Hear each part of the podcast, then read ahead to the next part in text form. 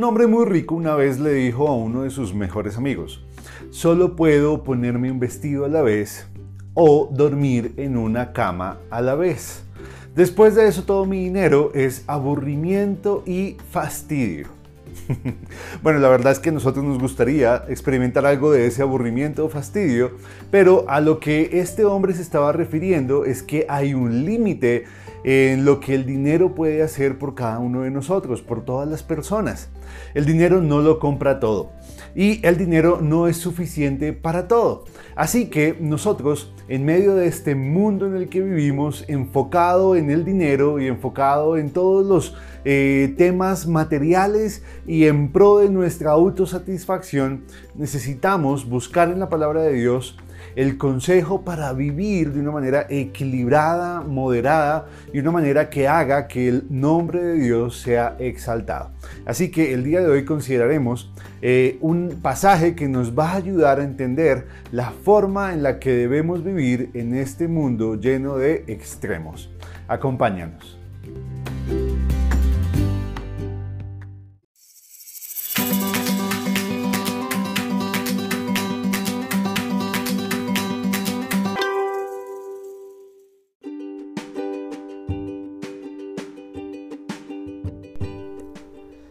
El pasaje de hoy está en la carta de Tito capítulo 2 versículos 11 al 12. Dice, porque la gracia de Dios se ha manifestado para salvación a todos los hombres, enseñándonos que, renunciando a la impiedad y a los deseos mundanos, vivamos en este siglo sobria, justa y piadosamente.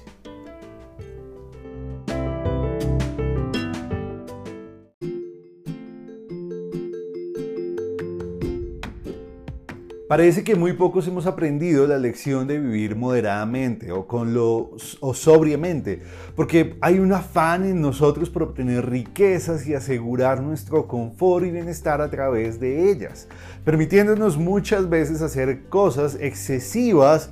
Eh, desmedidas con tal de complacernos a nosotros y agradar a los que nos rodean, al mundo.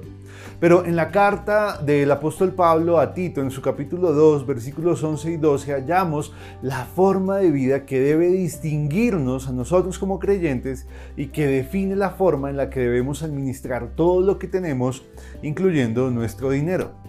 En ese pasaje, el apóstol Pablo llama a Tito a enseñarle a la iglesia a vivir eh, sobria, justa y piadosamente.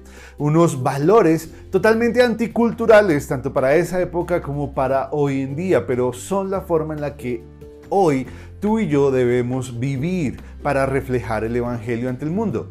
Pablo le escribió a Tito esta carta para ayudarlo a él en su ministerio en Creta, una ciudad ubicada en el mar Mediterráneo muy cerca a Grecia, y en ella él eh, le, le encarga la labor de corregir las enseñanzas falsas o equivocadas que la iglesia había adoptado y además también le encarga desarrollar un grupo de hombres siervos que mostraran con su vida el Evangelio en medio de una cultura incrédula, entregada a los placeres y que adoraba a dioses falsos.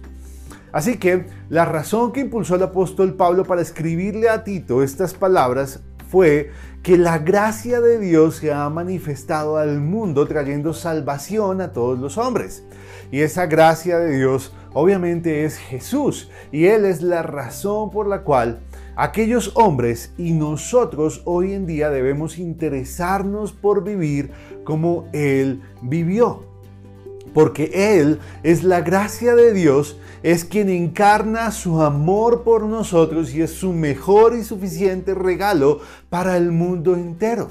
Como lo dijo Pablo, Jesús se ha manifestado para salvación, para salvar. Por eso cuando vino al mundo, eh, Juan nos dice que Él no vino para juzgar, sino para salvar al mundo.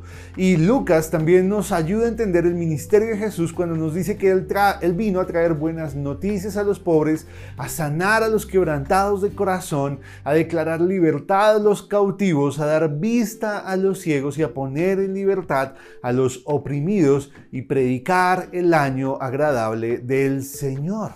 Así que toda esta gracia, todos estos regalos de amor que Dios nos ha dado a través de Jesucristo, es lo que debe movernos a hacer lo que Él quiere en respuesta de su amor por nosotros. Por eso es que siendo nosotros receptores de la gracia y del amor de Dios, porque si somos hijos de Dios tenemos el tesoro más grande que existe, más valioso que existe, estamos llamados a vivir como Jesús vivió, con propósito, con trascendencia, para la gloria de Dios, apartados de la maldad y de los malos deseos del mundo. Obviamente vivir como Cristo no se logra en nuestras fuerzas, sino a través de la unión del poder del Espíritu Santo y de nuestra obediencia. Por eso es que este pasaje nos recuerda que gracias a su salvación, a esa gracia que recibimos por medio de Cristo, tenemos el poder que necesitamos para complacer a Dios y no vivir como el mundo quiere que lo hagamos.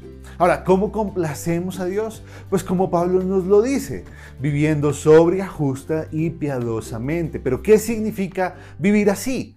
Pues vivir así es vivir moderadamente, sin excesos, haciendo el bien, haciendo lo que es conforme al carácter de, Dios, eh, conforme a su voluntad y mostrando que le adoramos y que queremos complacerlo en todo momento. La pregunta es, ¿vivimos así?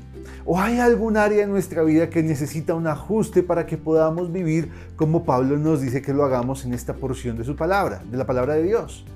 Pues esa es la forma en la que debemos vivir para podernos distinguir del mundo y que el Evangelio brille a través de nuestras vidas.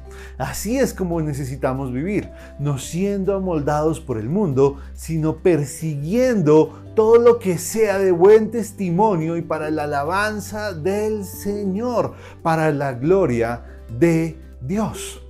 Una vez más, repito la pregunta, ¿estamos viviendo de esa manera? ¿Estamos viviendo moderadamente, exhibiendo el Evangelio, exhibiendo nuestro amor por Dios? Y aunque eso signifique que seamos tachados o rechazados o menospreciados por el mundo, la pregunta eh, es muy importante, es muy valiosa porque hemos sido llamados a vivir de esa manera. Así que, hermano, yo te animo y le pido a Dios que nos dé la fuerza que necesitamos, el amor que necesitamos por Él, para que ese amor nos motive y nos lleve a vivir tal como Cristo lo hizo, como Él espera que lo hagamos, en medio de una cultura que parece más una contracultura frente a los principios bíblicos que nos enseña nuestro Señor. Y si tú no has creído en Cristo como tu Salvador personal, déjame decirte que estás viviendo conforme a la corriente del mundo. Y eso te va a llevar solamente a la perdición y a la condenación eterna. Jesús nos ofrece una forma de vida diferente, una forma de vida que se basa en su amor por nosotros, en su obra por nosotros y en el poder que Él tiene para darnos, para vivir conforme a su voluntad.